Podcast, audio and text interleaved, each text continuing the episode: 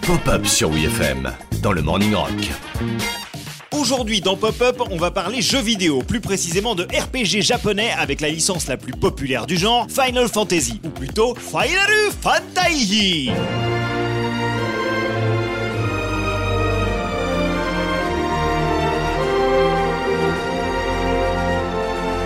Moi direct, euh, j'entends cette musique, j'ai envie de partir à l'aventure. On est des millions de gameuses et de gamers à passer des vacances entières à jouer à Final Fantasy au lieu d'aller jouer dehors. Je me souviens encore du jour où mon petit frère a effacé ma sauvegarde de 107 heures sur Final Fantasy VII. Toi Non Toi, je vais te tuer Saviez-vous que le système de combat révolutionnaire installé par le tout premier Final Fantasy tirait son inspiration du football américain? Très étrange.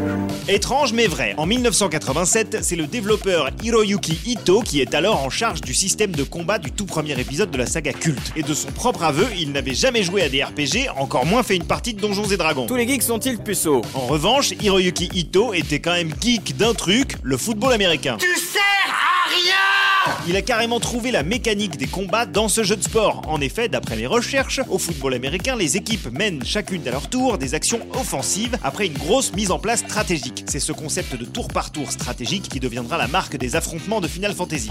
C'est quand même bien fait. Ah bah c'est sûr, c'est une mécanique de précision. Hein. Et l'influence se poursuit jusque dans le visuel du jeu puisque l'angle de vue sur le côté et en hauteur dans les arènes durant les combats est calqué sur la manière de filmer les matchs de football américain.